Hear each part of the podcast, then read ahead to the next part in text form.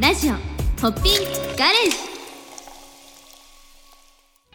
ラジオホッピンガレージは魅力あふれる人生を送るゲストをお迎えしてゲストの人生のストーリーから新しいビールを生み出しちゃうかもな番組です。はい、えーこんにちは、えー札幌ビールの土城です、えー今回からは、えーゲストを実際にお呼びしてその方のストーリーを伺っていきたいなというふうに思います、えーなんかビールになるようなストーリーが聞けるといいなというふうに思ってます。はい。で今回初めての、まあ、ゲストになんですけども今回は、えーホッピンガレージとも非常に、えーゆかりのあるホッピンおじさんのデザインをですね、えーはい。作ってくれたりだとか、ホッピンガレージ全体のデザインをプロデュースしてくださっている、えースティーブ・アスタリスクの、えー太田真二さんに来ていただいてます。はい、こんにちは、太田真二です。こんにちは太田さん。どうもどうも。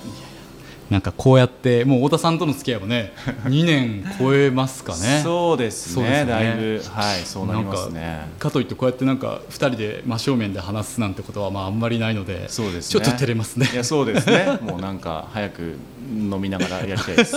いいですねということでじゃあ早速乾杯しましょうかねはい、はいそうですね。じゃあどれ飲みましょうかねいやー、迷いますね。うんもう八本、八種類あるんですよね。そうですねうーん、じゃあちょっと僕東北出身なんで、はい。あのちょっと秋田、えーゆかりのね、あ。この作った和結びを生かしていこうとあいただこうと思います。いいですね。じゃあ私はアウトドア好きなんでこちらの じゃあ山のねお疲れさんビールでちょっといきたいなというふうに思います。ましょう。はい。じゃあじゃあ。どうでしょうかね。はい。じゃあ乾杯しますかね。じゃああの、ようこそラジオホッピンガレージへということであのーご高齢の、えー私の発声でさせていただいていいですかね。はい。じゃあ参ります、ホッピンガレージ。ありがとうございます。うまい。いやー美味しいですね。ビールってすごいっすね。もううまい。僕もビールを仕事にしてもう17年ぐらいに、ね、なりますけどやっぱりいいですよね飽きないですか？17飽きないですね飽きない不飽きないですね思議な飲み物ですね。本当に。やっぱりねお酒はいいですよね美味しい。ラジオホッピンガレージでまあ今日はですねこうやってうん。太田さんとねこう差しで話し合うこともあんまりないので、はい。せっかくの機会なんでいろいろとはい。聞きたいなというふうに思ってるんですけど、ありがとうまあまず太田さんといえばあれですよね最近引っ越しましたよね会社ね。お、そうなんですよ。そうですよね。どちらに？あのー麻布十番にああのーそうですよね。引っ越しまして、そう。あのーそうまあ。太田さん、まあ、見た感じもそうですけどね。太田さんすごい素敵で事務所も麻布十番まあ麻布十番を中心に、まクリエイティブのねお仕事、まあ、そこで社長をされているまあ太田さんなんですけど、まあ、それはあのもうその通りなんですけど実はその太田さんってそれだけじゃなくて、あのまあ、最初僕も初めてやった時におすごいなと思ったんですけどあの東北学院大学ですかね、そちらの方で講師をされてたりとか、あと実際にそれ以外にもなんか東北のプロジェクトとかにも絡まれてて、まあ、あの生まれ故郷の部分もあるとは思うんですけど、そのあたりに少しちょっとお話をですねおはい伺いできればなと思います。ありがとうございます。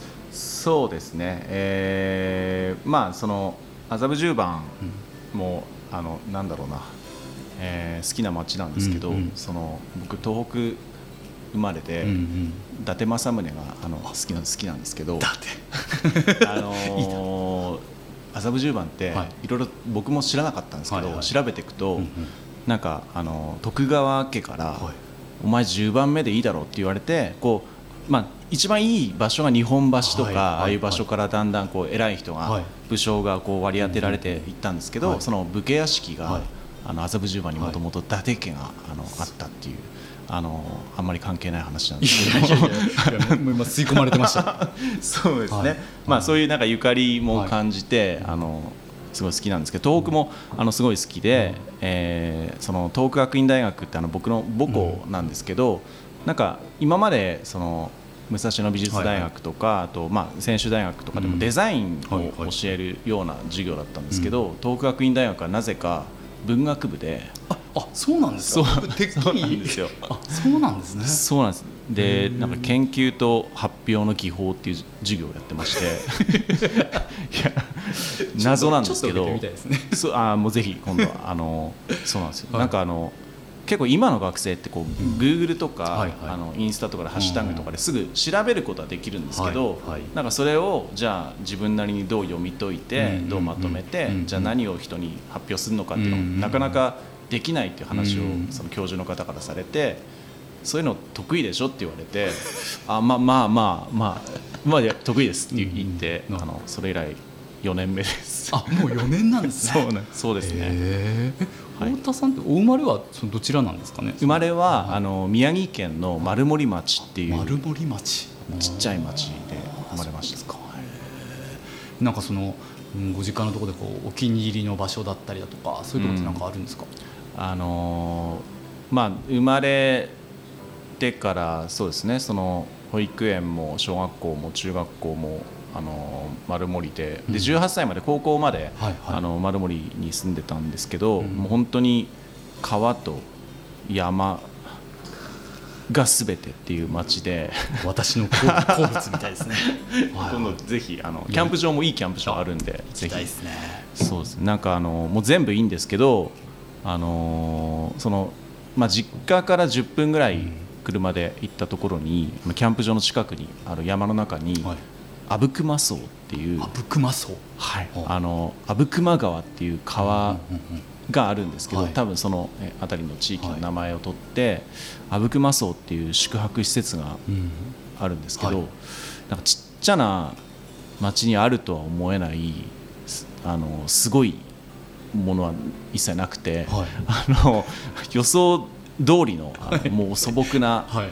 えー、と素朴な宿泊施設なんですけど、うん。そこにあの、まあ、ちっちゃいんですけど温泉とはい。サウナがついてるんですよ。泊まる民宿さんでそうですそうです。でお風呂あ日帰り入浴とかそうできるんですか？です。もう日帰へりー。もう実家に帰る時はもう毎日通ってます。朝起きてとりあえずもうあの阿武隈荘に行ってで温泉入って、うんうん。サウナ入って整った感じで家に帰ってきてお昼ご飯っていうのがもうあの最高なんですよ。なるほどね。でもあんまり有名になってほしくなくて。なるほど。すごい空いてていいんですよ。そうなんですね。そうなんですよ。うーんなるほどね。そのやっぱ東北っていうのがその私が初めてだから太田さんに会った、まあ、2年前もうちょい前かぐらいの時に、太田さんっていうのはこう日本酒がものすごい好きではい。でなあのワインでいうソムリエあのだから日本酒のだ利き酒師ですね、はい。お持ちでしかもそのペンの方で、はい。こう日本酒のあれを書かれてるって言って最初僕太田さんにお会いした時に、その後それをすぐ見たことを覚えてるんですよね。ああこの人はこういうことをやってる人なんだと思って。でも今回ビールの企画やしなとかって思いながら、はいそうそうそうだったんですけどそのあたりやっぱ日本酒と太田さんっていうのはそのやっぱりお生まれの、まあ、東北とかってちょっと関係あるんですかね。あむちゃくちゃありますね。あめちゃめちゃある。あのなんだろうな、えー、と僕ももともと、まあ、あの出身も東北で,、うんうん。で大学も仙台はい。だったんで,、えーで大学を卒業してまずあの実はシステムエンジニアだったんですよ。あそうですか。そうなんです。あその意外ですよね。そうですよね。あすいませんあり全くがとうございます。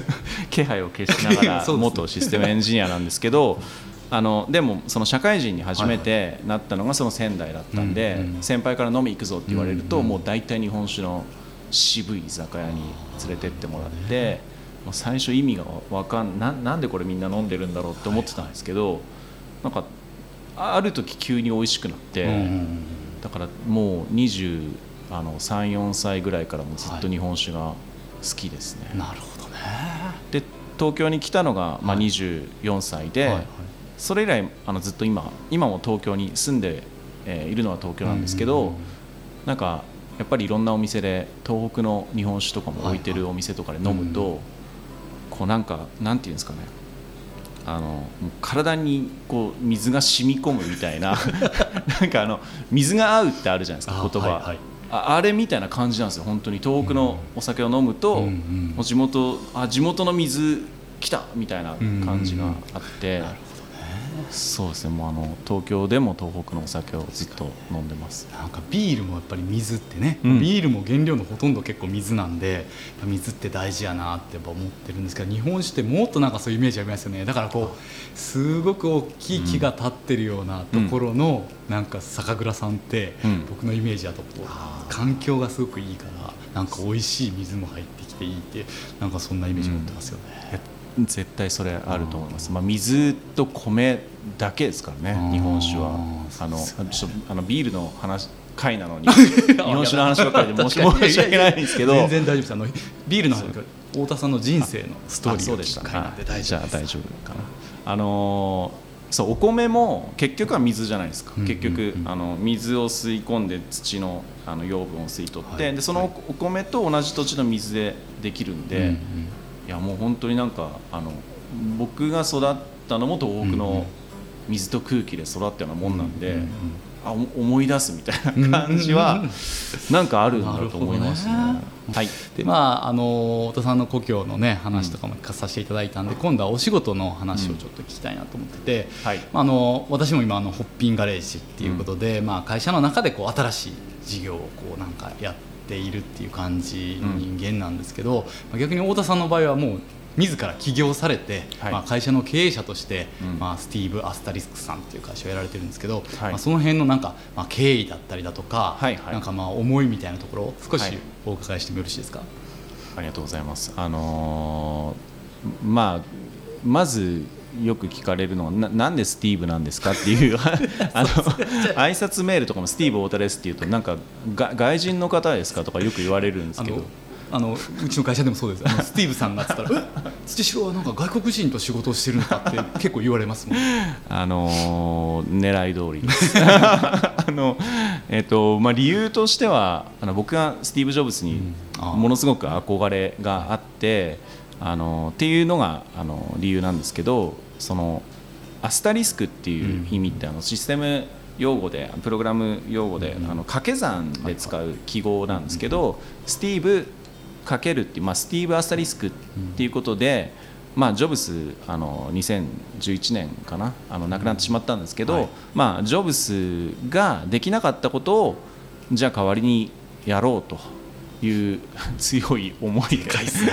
そうなんですね。インガレージも言ってることでかいって言いますけどもっとでかいですね。そうですね。ちょっとまああのでも有限うんうんうん有限実行言霊？まあなんかこう言った方がいいかなと思ってうんうんうんうん。あの正直に言うように最近してます。なるほどですね。でまあそうなんですけどあのーまあジョブスって結構その iPod とか、うん。iPhone とかはいいろいろえー出してきたと思うんですけど、その結構僕ジョブスのプレゼンがうん。すごい好きではい。あのーもったいぶるんですよジョブスって。あの今日は。はい。すごい発表ありますと、あのー、3つありますと発表が。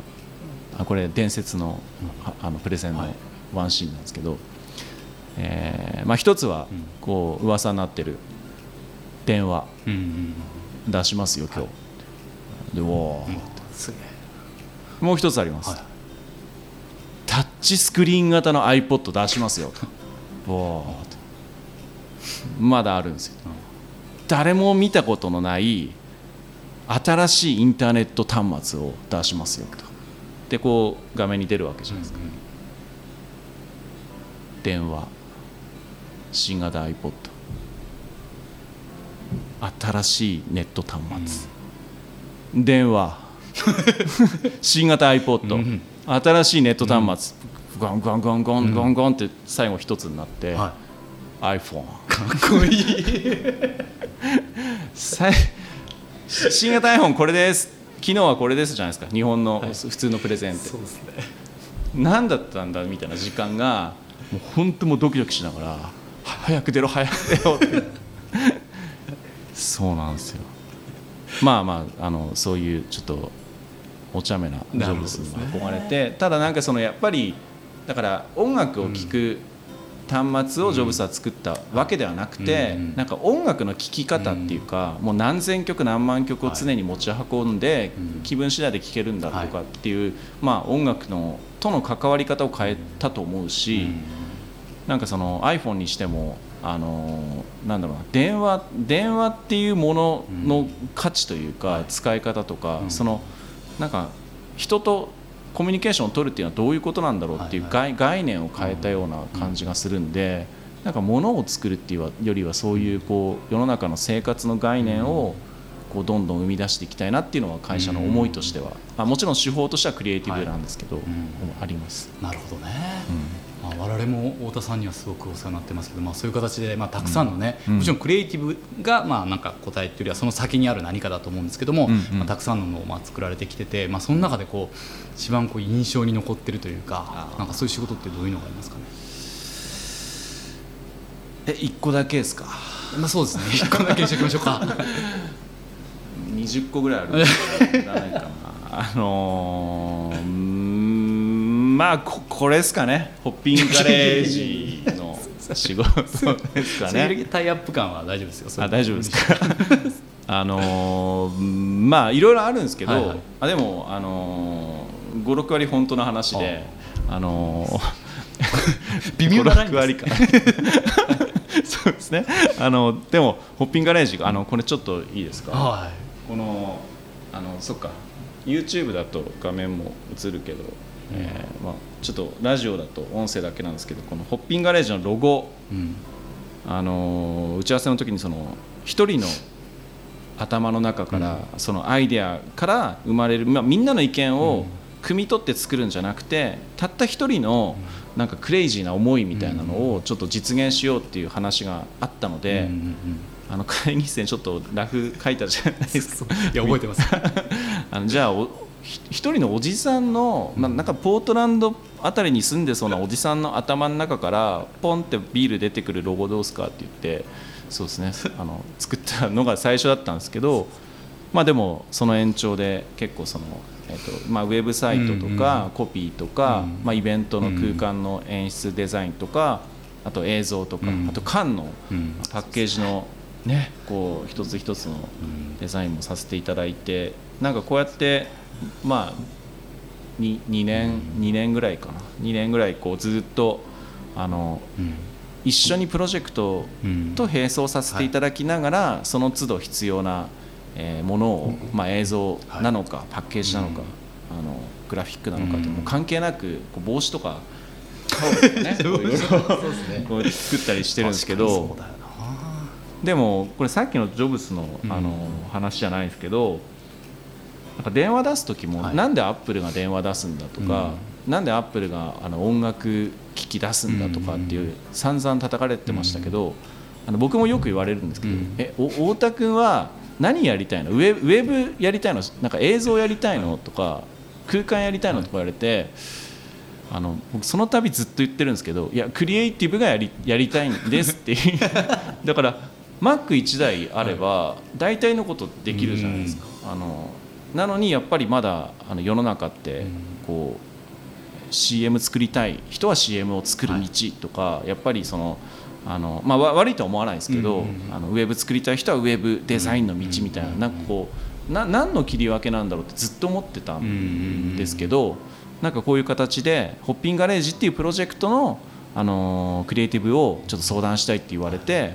で一緒にあじゃあサイトを見てイベントに来てくれた人が、じゃあ現場で何見ればいいんだろうとかイベントに来た人に何渡せばあの喜ぶんだろうとか、じゃあそれそれを見て缶を見た時にどういう体験があればいいんだろうとかなんかつなげられるんであの本当にこういう仕事をずっとやりたかったんで、あの最近やっとなんかおかげさまでそういうプロジェクトと並走しながら、まあ、媒体切りではなくてメディア切りではなくて、あの一緒にあの考えていくっていう仕事が増えてきたんですけど、でもすごくあのきっかけになった仕事でありがたいなと。確かにまあまあいろんなとんでもないことを多分お願いしてることが多いのかなと思って ラッピングカーをね作っていただいたりとか。車のねラッピングも最高だった。楽しかったなんか肖像画とかも書いてますあそうですね。あの油絵のあえっ、ー、とそうですアクリルかな？あの画家画家さんにちょっとお願いをして、ね、はい。いやこれがリアルなホッピンおじさんだったんだっていう、ね、そうですね。あの時もちょっと、まあ、世界のどっかにいそうなっていう、うん、はい。でもなんかその中でもやっぱ僕はまあ思い入れがあるっていうか、まあ、まあ当たり前じゃない。そのやっぱ一番最初のコピキャッチコピーなんですけど、やっぱできたらいいなを作ろう、うん。はい。もう結局やっぱりもう2年以上ホッピンガレージやってるけど、うん結構ここに集約されていってるなって思っていてだからはい最初に太田さんからあれをもらった時よりも、うんなんか今の方がなんかそこの意味がめっちゃ深くなってきててでこのコピーを考えた太田さんっていうのはどうやって思いついたんだろうなっていうのがちょっと実はねうん前から聞いてみたかったんですよね。なるほどちょっとそのあたりも伺ってもいいですか？ありがとうございますでできたらいいなを作ろうできたらいいなねを作ろう。はい。ちょっとそのきっかけになったああのものがあるんですけどあ。ちょっと大丈夫かな？え、あの。なんですか？何が出てくるんですか？彼彼が ちょっとききっかけきっかけなんですけどなんかご神体みたいですね。えー、とうちの玄関にあるあのドラえもんのフィギュアなんですけど、あのーまあまあまあドラえもんが好きでうん、あのー小さい時から、はい。とドラえもんだけはもう全巻家にちっちゃい頃かはい。らなぜかありまして、あの秘密道具大百科っていうこう分厚い図鑑みたいな。あの国語辞典とかは全く見てなかったんですけどドラえもん秘密道具大百科はもうほぼもう全ページ暗記するぐらいの感じで、これあったらこういう使い方したいなっていうのを毎日考えてたんですけど、あのまあちょっと今の子供たちが見てる、あのアニメの声優さんとは違うかもしれないですけど、はいやっぱりあの僕はあの大山信代さんの ご存知ですか？あの伝説の。まあタイムですからね。ドラえもん私をね。いやそうなんです。あの歌で、うん。あ信代さんはなんかあの途中でこう差し込差し込む、うん。はいタケコプターみたいなのがはいはいはい入ってくるんですけどあのできたらいいなってあんなこといいな、うん。できたらいいなっていうのがあって、いや本当できたらいいなってずっと思ってたんですけど、あれもう大人だしあれやれるんじゃないかなって思,、思って。あの土郎さんもすごい本気だったじゃないですか。あのいやもう本気です。やるんですよみたいな感じから入ってたんであじゃあ作ろうって思いましてだからできたらいいなって思ってるだけの方、まあ、僕もそうでしたけどなんか世の中にたくさんいると思うんですけどやっぱできたらいいなって思って生きていくのもすごく、あのいいと思うんですけど、うん。大事だと思うんですけど、じゃあ作ろうと。っていうなんかその答えを出すっていうのがいやすごい大事だしうん。このプロジェクトの根幹にあると思ったんですね。だからできたらいいなを作ろうっていううん。あのコピーを、まあ、ドラえもんの歌に対してのアンサーコピーですね僕なりの。大山さんに対する。そうですもうあのちょっとあのジョブスと大山さんに聞いていただけてたらもうありがたいなと。いやなんかこう身が引き締まりますね。いやこの言葉をねいただいてね。うん。やっぱだからそれにちょっとホッピンガレージ自体もおっしゃる通りで作ろうなんですよね、うん。できたらいいな。おいいなって終わるんじゃなくて作ろう。そう確かにそうですよね。もう本当になんかこの期間短い期間とは思えないぐらい作りすぎちゃってるかもしれないですけどできたらいいなを作りすぎちゃってるかもっていう。作ってますね確かにね。ね。でも楽しいですね。いやでもなんかそういう太田さんの話聞いてるとやっぱりこう、うん。クリエイティブっていうのは、なんていうのかな、うん人となりが出るっていうか多分その成仏の話大山信代さん、まあ、ドラえもんの話もそうなんですけどなんか人となりがやっぱりうん結局出てくるんだなっていうのをめちゃめちゃ、あの一緒に仕事をさせていただいてて感じてて、まあ、そういった意味からするとそ今度はこう太田さんのこうオオフというかあの、はいそうですね、はいはいこう普段なんかこうお休みの日は何をしてるんだろうかとか。なるほどなんかそのあたりを少しちょっと聞けるといいなと思ってますがどうですかね？今日ってオフじゃないんでしたっけ？よっと。違うか。難しいところですね。もう飲んでますしね。いやもう楽しいんですけどね。あのそうですね。えーなんだろうな。うんオフっぽい行動で言うと、えー撮りためてた録画されてるドラマをはいはい。見まくるとか、お あとはそうですね。いろいろあの映画とか、うん。あのえー見まくるっていう、うん。そういうそういう、まあ、地味地味なというか。そんなことはないと思いますけど。あ感じですね好きなんですね。もう大好きですね。ドラドラマ映画。まあ映画が好きって人は結構多いと思うんですけど、うん。まあ、僕も大好きなんですけどやっぱドラマも好きなんですよ、ん。そうなんですね。うん。なんかこうい今今の空気というか、今っぽいってなんだろうみたいな、逆に言うと10年前とかのドラマを見ると、うんはいはい。ああの頃こうだったよねってなるじゃないですか、はいはい。だからなんかその今をどうこうん。う表現してるかっていうのもすごく好きななんでするほどね。実際その映画だとかドラマだとかのお仕事とかもされてるんですか、されたこととかってあるんですか、えーっとですねないですね。あいやあえっとやってみたいとかそっか。そういうのは結構あるんですか？えっとやってみたいはやってみたいんですけど、そうあのそういうちょっと最近仕事とプライベートの差がよく分かんなくなって。今思い出したんですけど、えー最近で言うと去年、あの東京 MXTV っていう、えーまあ、東京だけかな。東京だけですね、で流れたテレビのはい。大福くんっていうあのキャラクターがいるんですけど、あのソニーミュージックの,、はい。あのキャラクターがいて、で大福くんのお話をちょっと10分ぐらいのお話を1話脚本書かせて、すごいじゃないただきました。10分間のお話を書くって相当すごいですね。そうですね。あのへ「しょっぱい夏休み」っていうタイトルの。塩大福だったんですか？えっとそうです。あ、えっと、豆大福くんのが主主役だったんですけど僕書いたのは、はい。あの周りがなんかこうタピオカミルクティーとか、はいはいはい。パンケーキとかおしゃれなものを食べてる中に、うんなるほど。いやいやおばあちゃんの梅干しでしょっていうそういうあの攻撃的な子供向けアニメを書きました。これは要チェックですね。そうですね。ぜひぜひなどっか探せば多分見れると思います、いやありがとうございますちなみにそのさっきあのなんかまあ映画もいいけど、まあ、例えばドラマっていうのはその今を切り取ってるとかっておっしゃってたんですけど、なんか最近でそのなんかドラマとかそういったところでこうなんだろうこれいいなとかってなんかあります、あのーこれも20本ぐらいあるんで話していいですか？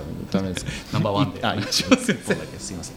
えっ、とそうですね。あのー去年、んえー日テレかなでやってた「あの俺の話は長い」っていうドラマが、はいはいはい。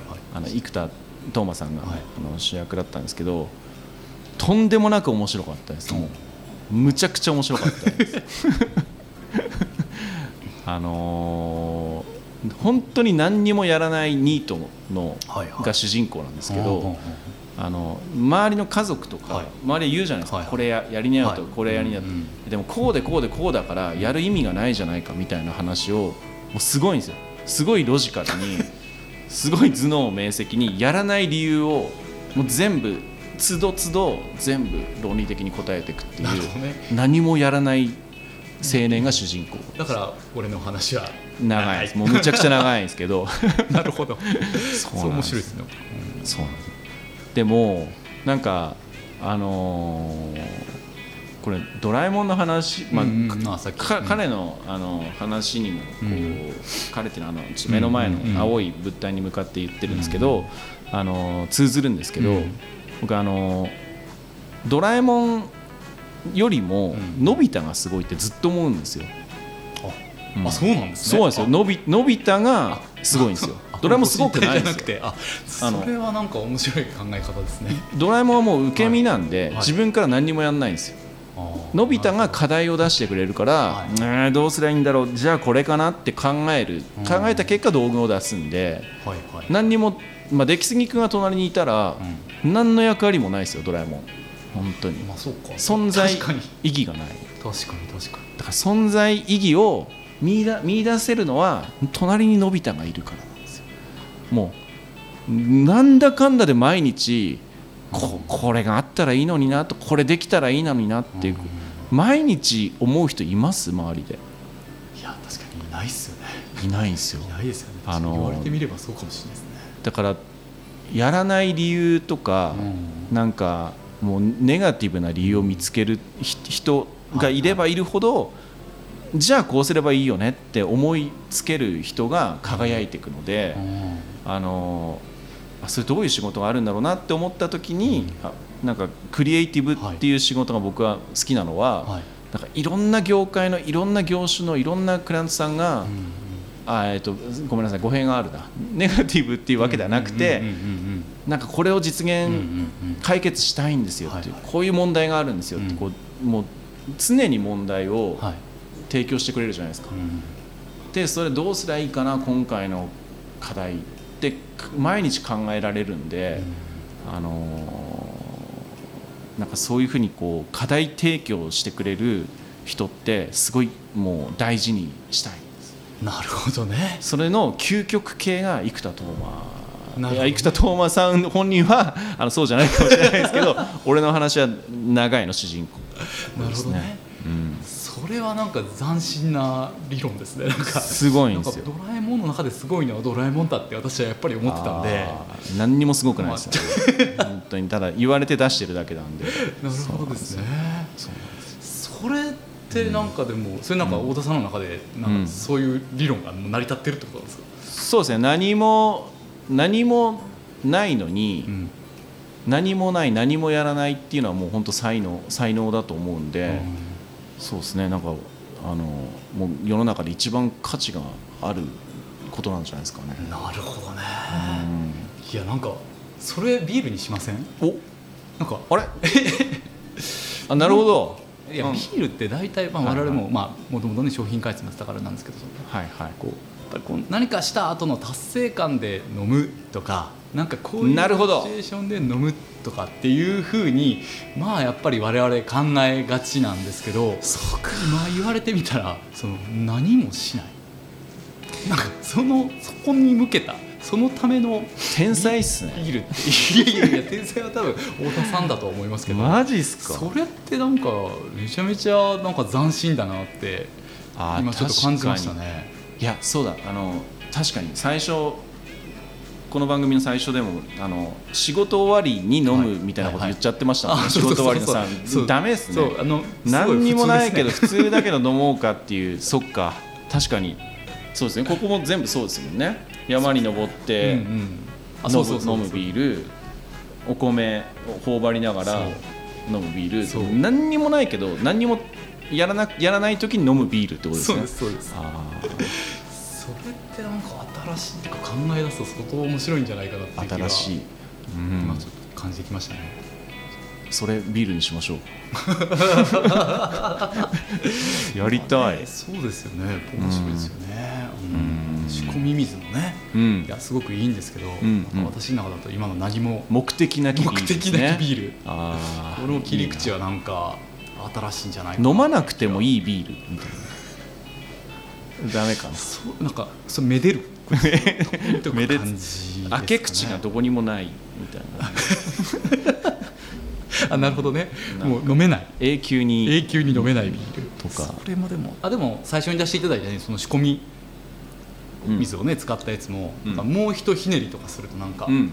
僕とか結構面白いな面白くなんじゃないかなとまあ思いましたけどねいやなんかこういう話がこう太田さんのストーリーを聞きながら、まあまあ、僕の中で一番受けたのはなんか何もしないビールだったんですけど でもね何もしないあの話もねね。なんかすごく面白いなっていうふうに思いました、ありがとうございます。やなんか改めてこうやって太田さんとこう差しで話せて太田さんの人生ストーリーが聞いてもうすごく楽しかったです。ありがとうございます、はい。ちょっと、ま大丈夫ですかねはい大丈夫です。まだ3時間ぐらい話せますけどいややめときますか。あそうですね。これあの収録が終わった終わった後に。ゆっくりお話しできればなと思いますんで。ありがとうございます。はい。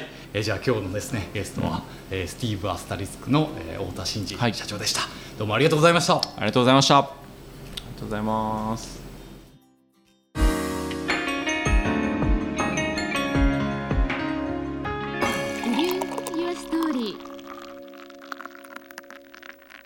飲酒は二十歳になってから。